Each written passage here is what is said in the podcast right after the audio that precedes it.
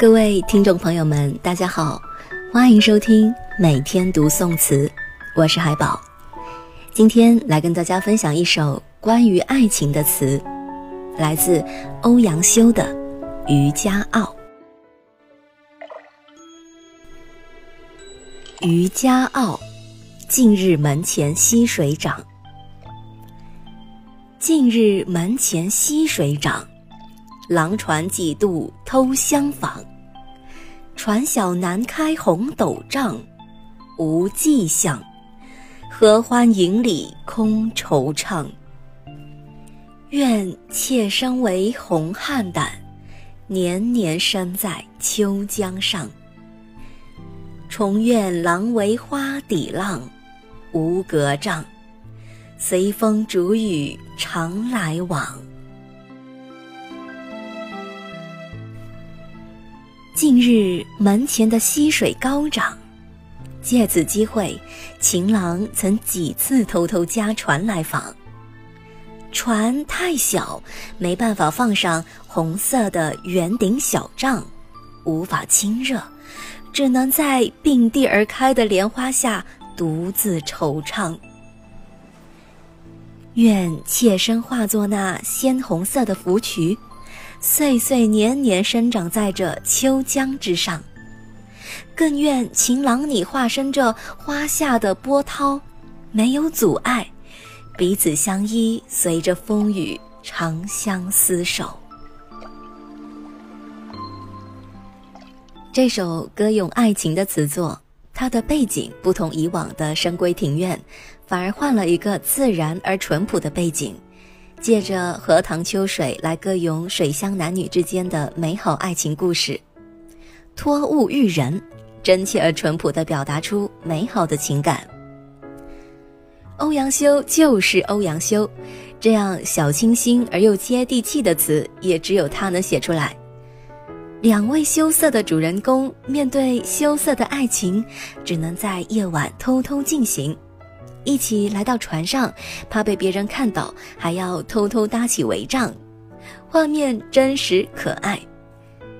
爱情的美好，有的时候就是因为这样的小刺激。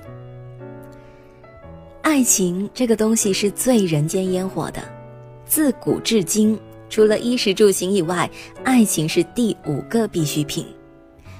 有人说我现在单身，不需要爱情，那就难免矫情了。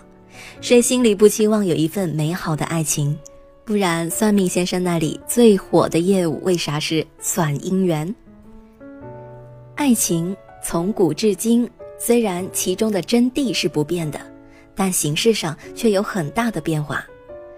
都说我们出生在好时候，可以自由恋爱，不再受媒妁之言、父母之命，而且谈恋爱也是一件见得光的事儿。搂搂抱抱都是可以的，不用躲藏。但在古代，谈恋爱就没那么自由，也不能光明正大，否则会被羞羞的。其实先秦之前，社会比较开放，男女恋爱比较自由，这些在《诗经》里面都可以看出来。如“关关雎鸠，在河之洲，窈窕淑女，君子好逑。”到了南宋。由于程朱理学，朱老夫子的“存天理，灭人欲”，那时候妇女的品行被过分禁锢，闺房都不能让别人进，更别说两个恋人亲热了。估计牵牵手就得对对方负责一辈子了。所以那个时候，如果少男少女谈恋爱，还是要偷偷摸摸。偷偷摸摸虽然难受煎熬，但。仔细想想，还有点小刺激。这其中也有一个典型的例子，就是陆游和唐婉。这就是南宋时期过度的禁人欲，所以那个时候南宋的词作也再无北宋时的儿女情长、卿卿我我了。这首小清新的词，上片是初恋时的记忆，下片又堪称情书模板。虽然时代不同，但到现在对情窦初开的少男少女都很合适，也很贴切。记得读高中那会儿，自己虽然没有谈恋爱，但一下晚自习就喜欢和几个同学拿着手电筒去楼梯角落抓亲热的小情侣。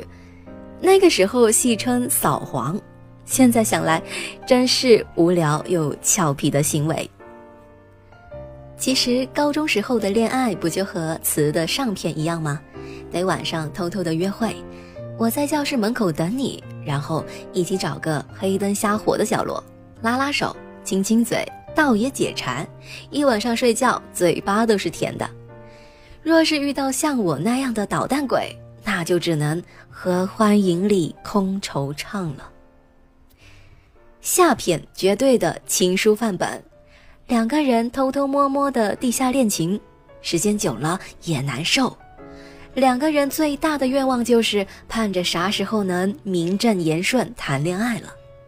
这时候你给女生写个情书，大致意思就是：等高考完，我们读了一个大学，你就是红菡萏，我就是花底浪，毫无阻隔，终日相伴了。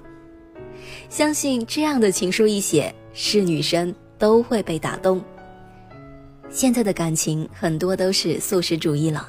见面没几次就可以如家汉庭，没有了那种偷偷摸摸的感觉，也少了那份小刺激、小俏皮。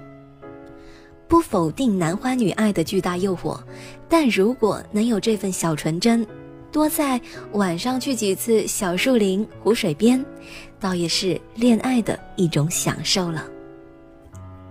好了，今天的节目就分享到这里，欢迎大家关注每天读宋词。